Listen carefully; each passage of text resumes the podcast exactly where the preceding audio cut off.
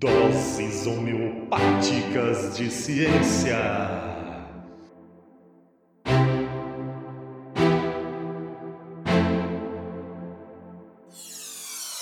Olá, caros primatas da internet, bem-vindos a mais um DHC, as nossas doses homeopáticas de ciência. Lembrando que o Ensinecast é o nosso podcast sobre ciência e educação. Se você quiser saber mais sobre a proposta do nosso podcast, que está pelejando para levar educação e ciência aos ouvidos e mentes das pessoas no Brasil afora, conheça as nossas redes sociais. Vale lembrar que as doses homeopáticas de ciência são os nossos episódios curtinhos para quem tem pressa. E obviamente esse nome é uma ironia. Aqui a gente garante que esse DHC vai funcionar melhor que homeopatia.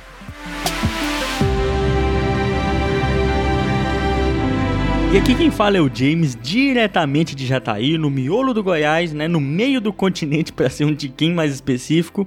E nós que moramos aqui, se quisermos dar um pulinho na praia, a gente tem que viajar mais de mil quilômetros para pisar na beira daquele mundão de água que é o oceano, né?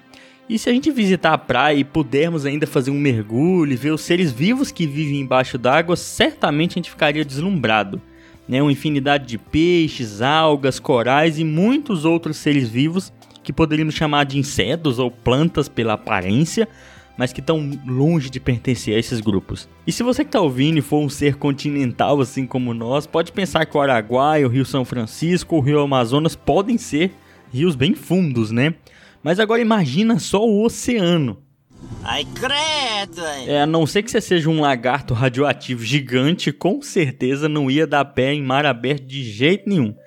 Por exemplo, no seu ponto mais profundo, o Rio Amazonas, né, um dos maiores rios do mundo, chega a cerca de 120 metros de profundidade, né?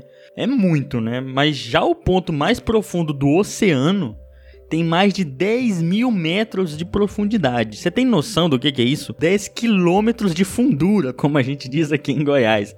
É muito fundo mesmo. Né? E por vários motivos é muito difícil chegar nesses lugares profundos dos oceanos.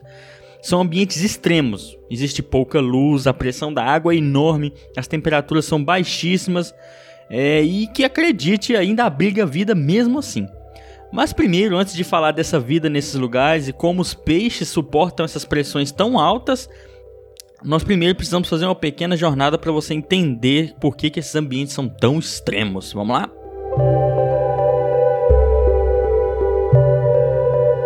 Bem, essa história é velha, né? Você já deve saber. Ao longo da história, nossa espécie saiu da África para se espalhar para o mundo todo. Ao longo dos milênios, nós exploramos os continentes e ocupamos os mais diversos ambientes, alguns mais extremos, né, como regiões mais frias, como os polos, e que também só foram bem explorados bem recentemente da história da nossa espécie, principalmente nos últimos ali dois séculos.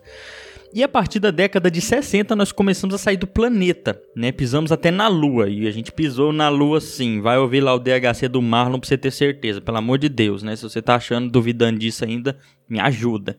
Eu quero morrer, gente, eu quero morrer. Então a gente pode pensar, né? Se a gente começou a explorar a Lua saindo do nosso planeta, significa que a gente já explorou muito bem essas bandas aqui do nosso planeta. Então já tá tudo explorado, tudo bem conhecido, né? É o que talvez a sua intuição possa dizer se você gosta de exploração espacial. Mas a coisa não é bem assim, a gente vai tentar entender por que hoje aqui. Basicamente, os oceanos profundos ainda são relativamente pouco explorados. Mas por quê? Por que a gente conhece talvez melhor a Lua do que o fundo do nosso oceano? Para entender isso, a gente precisa fazer uma pequena viagem usando a nossa imaginação, a não ser que você tenha um submarino de pesquisa aí na sua garagem, aí ficaria mais tranquilo. Eu imagino que não, então a gente precisa começar nossa jornada aqui. Vamos começar nossa jornada de cima, próximo da superfície do oceano, né, onde a luz pode penetrar e onde é possível observar diversos seres fotossintetizantes. O que, que são esses seres fotossintetizantes? São seres vivos que precisam da luz para realizar diversos é, processos metabólicos para, digamos assim, como a gente lembra lá na escola, a gente ouvia, produzir seu próprio alimento, né? E um exemplo disso é o fitoplâncton, que é o grupo composto por diversos organismos unicelulares, como algas e bactérias, que precisam dessa luz para realizar fotossíntese, né? E esses seres são a base da teia alimentar em quase todo o oceano, enquanto aqui em terra firme essa base é composta principalmente pelas plantas. Se pudéssemos pesar todos esses, os seres vivos do planeta, íamos perceber que a biomassa, ou seja, o peso da massa viva dos oceanos, representa apenas 2% desse total. Ou seja, a maior biomassa do nosso planeta está nos continentes. Mesmo assim, os oceanos abrigam uma grande diversidade de seres vivos, né? E a maior parte dessa diversidade vive apenas nos primeiros 200 metros de profundidade. Cerca de 90% vive só nessa superfície aí. Nessa região, nesses primeiros 200 metros, né, é onde encontramos os recifes de corais no fundo do mar, né, que são ecossistemas fantásticos, repletos de diversas espécies de corais e outros animais marinhos e outros grupos de seres vivos realmente fantásticos que vale a pena você conferir em vídeo e ler um pouco sobre. Mas vamos seguir mais adiante oceano adentro, né? Vamos nos aprofundar mais nessa história. Saindo da plataforma continental, que é a parte ali mais próxima do continente, um pouco mais rasa, a gente, conforme a gente descesse, a gente ia perceber duas coisas. Cada vez menos luz consegue penetrar no fundo do mar e a pressão da água aumenta drasticamente. Mas espera aí, o que é essa tal de pressão da água que eu estou falando? Que tal pressão é essa, né? De maneira muito simples, quanto mais fundo, maior é a pressão, maior é a coluna d'água em cima de você. Na verdade, de todos os lados, né? Essa pressão é o peso da água que ela exerce sobre os corpos que estão ali dentro. A atmosfera, que é o ar que cerca a gente, também exerce essa pressão. Mas como o ar é menos denso que a água, a pressão não é tão significativa e tão forte quanto nas profundezas do oceano, de maneira bem simples, tá? Toda essa pressão muda drasticamente aqui e as condições para a ocorrência da vida e também para a nossa exploração dos oceanos mudam bastante. Essa pressão influencia muito para a gente conseguir chegar e estudar esses ambientes. Então, a partir de 300 metros de profundidade, essa luz diminui cada vez mais, e aqueles seres que precisavam de luz para viver deixam de existir, o fitoplâncton, que é a base da teia alimentar por ali. E mesmo assim, muitos animais ainda vivem nesse lugar escuro sem seres fotossintetizantes. A partir daqui, a pressão chega a níveis mortais, mesmo para mergulhadores mais bem equipados, né? só com submarino mesmo. E ainda a gente está longe dos 10 mil metros que eu falei no começo do episódio, né? Só para você imaginar, a gente chegou a 300 metros de profundidade de 10 quilômetros. Então falta muita coisa. Mesmo assim, nessa profundidade vivem diversos peixes e outros animais. Alguns destes usam o fundo do mar profundo para se esconder de predadores durante uma parte do dia, depois eles sobem para se alimentar durante outra parte do dia. Como eu já falei, a partir dessa profundidade de 300 metros já está muito escuro, pouca luz, pouquíssima, praticamente nenhuma luz entra. Então a gente encontra a partir daqui muitas espécies de peixes e outros animais ali, outros grupos bioluminescentes. O que, que é isso, James? São animais que conseguem produzir luz. Bem, como aqui é um podcast, eu não posso te mostrar esses seres vivos, mas tem link na descrição para vocês verem como é que eles são fantásticos, né? E quem sabe um DHC só para falar de bioluminescência, mas em geral esses animais conseguem emitir um brilho próprio bem fantástico, inclusive. E eles usam para se defender, para caçar e para diversos, para encontrar outros indivíduos para reproduzir. OK.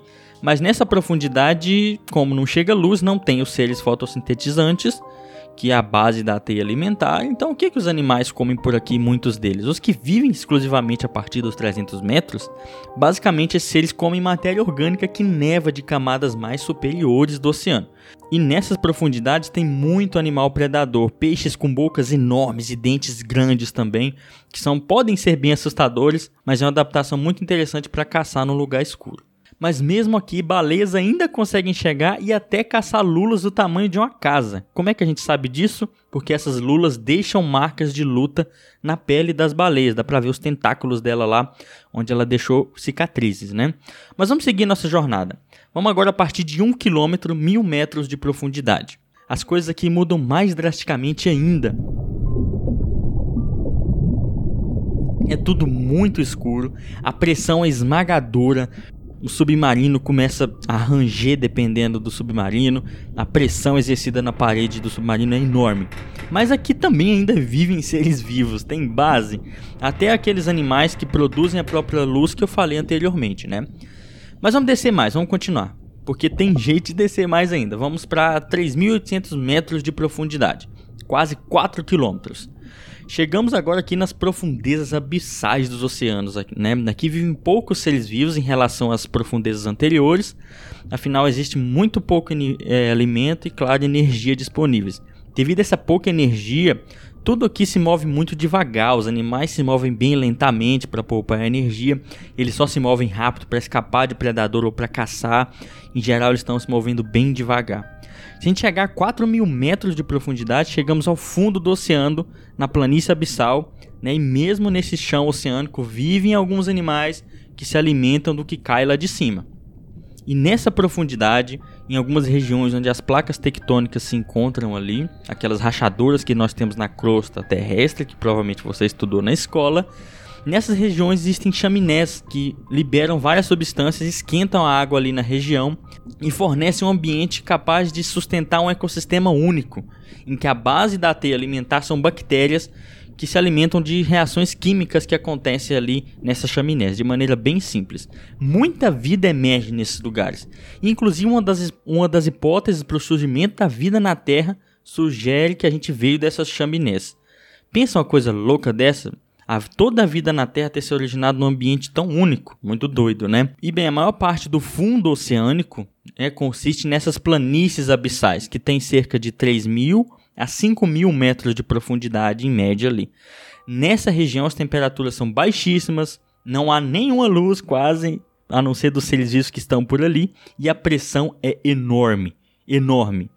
Mas existem algumas regiões dos oceanos, né, que a gente pode descer mais fundo ainda, 6, 7, 8 mil metros de profundidade, chegando até 11 mil metros de profundidade. E para vocês terem uma ideia, a gente encontra até 8 mil metros de profundidade espécies de peixes vivendo. Isso é muito doido. E quando a gente chega nos 11 mil metros de profundidade, 11 quilômetros de fundura, como a gente diz aqui em Goiás, no ponto mais profundo do oceano, a depressão Challenger, na Fossa das Marianas, mesmo aqui ainda existem seres vivos. Que trem danado, né?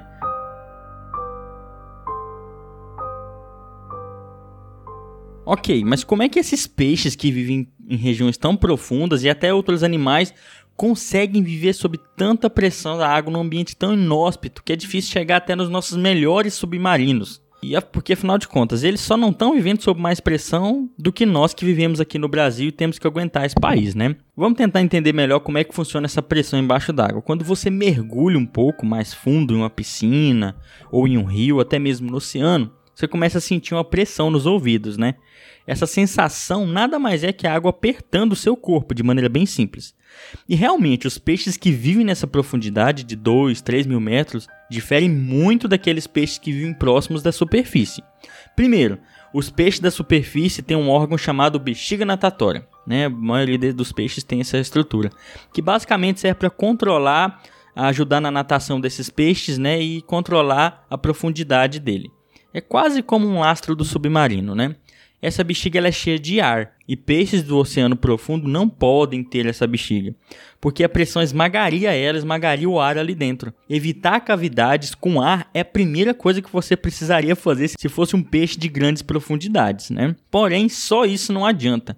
A pressão é tão grande no cerca ali de 8 mil metros, onde vivem alguns peixes, inclusive, algumas pouquíssimas espécies, é, que ela poderia esmagar mesmo suas moléculas, né? esses pequenos blocos que compõem as células do seu corpo. Esses peixes também possuem adaptação para resolver esse problema. Eles têm uma substância descoberta há pouco tempo que ainda não é tão estudada assim, chamada de piezólitos que fornecem uma proteção para as moléculas das células para que elas não sejam comprimidas pela água. Bem, como é que elas fazem essa proteção?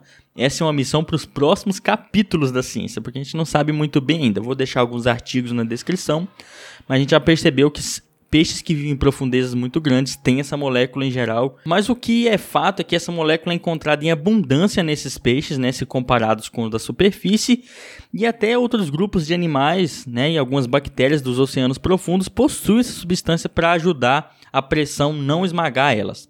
Mesmo assim, alguns animais conseguem mergulhar bem fundo no oceano, mesmo não vivendo lá o tempo todo, que é um exemplo muito interessante de algumas espécies de baleias, que chegam a mergulhar até 2 mil metros de profundidade, 2 quilômetros. Talvez sejam os mamíferos que mergulharam mais profundo até hoje nesses mares, fora a gente com submarinos, né, bem equipados. Além dessas baleias terem pulmões dobráveis, que se dobram conforme a pressão vai aumentando, para ela não colapsar, esses animais conseguem armazenar muito oxigênio no sangue nos músculos também, e eles vão usando esse oxigênio conforme eles vão ficando muito tempo ali no fundo. Vale lembrar, né, que baleia precisa subir até a superfície para respirar de tempos em tempos. Ela é um mamífero, né?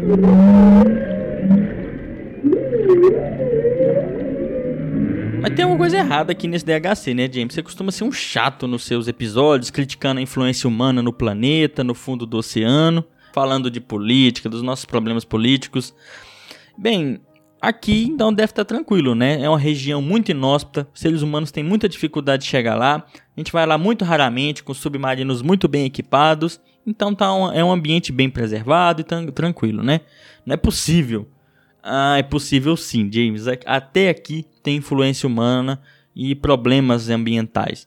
Justamente na depressão Challenger, que é o ponto mais profundo ali do oceano, a gente encontrou uma sacolinha dessas de supermercado numa das expedições.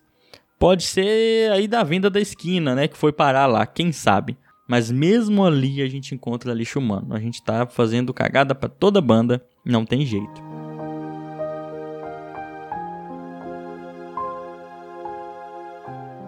Mas James, como é que a gente fez para conseguir fazer tantas descobertas sobre os oceanos profundos, né? Basicamente com muita tecnologia, investimento em pesquisa. As pessoas precisaram aperfeiçoar os submarinos para aguentar pressões gigantes e temperaturas muito baixas.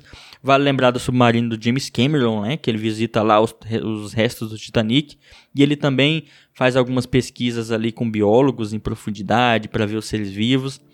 Ele tem esse lado, é muito interessante. Nós precisamos aperfeiçoar as câmeras para aguentar essas profundidades, fazer imagens, dispositivos de comunicação, quase como na exploração espacial. Muita tecnologia e investimento precisou ser feito para a gente conseguir chegar nesses lugares de condições extremas, às vezes mais extremas do que no espaço. Diversas áreas das ciências tiveram que trabalhar juntas para a gente conseguir todas essas descobertas, né? Afinal, como eu já disse, nenhuma área da ciência é isolada das outras, né? Ok, pessoal da economia, entendeu aí?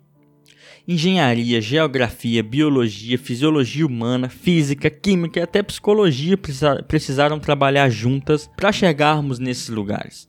Então, se você está aí se achando bambambam bam, bam da sua área de pesquisa e nunca deu uma proseada com alguém de outra para agregar conhecimento, talvez seja a hora, porque a ciência cresce muito melhor quando ela é integrada. E eu só pude fazer esse DHC porque tudo isso foi feito. Então, como a gente não podia deixar de falar, o Brasil precisa entrar nessa onda também. Vamos valorizar a ciência nacional, né? Que, e valorizar a ciência nacional não é só fazer um post bonitinho no Twitter, não, tá? Valorizar a ciência nacional também é uma luta educacional e política, como a que nós estamos fazendo aqui no Ensinecast. Fique esperto que ciência, educação e política sempre andam juntas.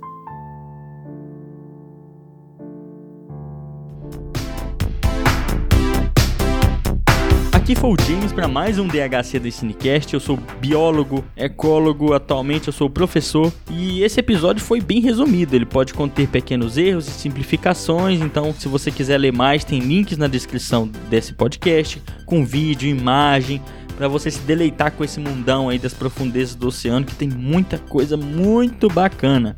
Qualquer crítica, sugestão, comentário sobre esse episódio, você pode mandar uma mensagem pra gente nas redes sociais ou no cinecast.gmail.com. Afinal, suas críticas, sugestões ou comentários são muito importantes para nossa construção científica e educacional aqui no Cinecast. E muito obrigado a quem ficou até o final desse episódio e sobe aquela música animada demais da conta que o povo gosta. Vai lá!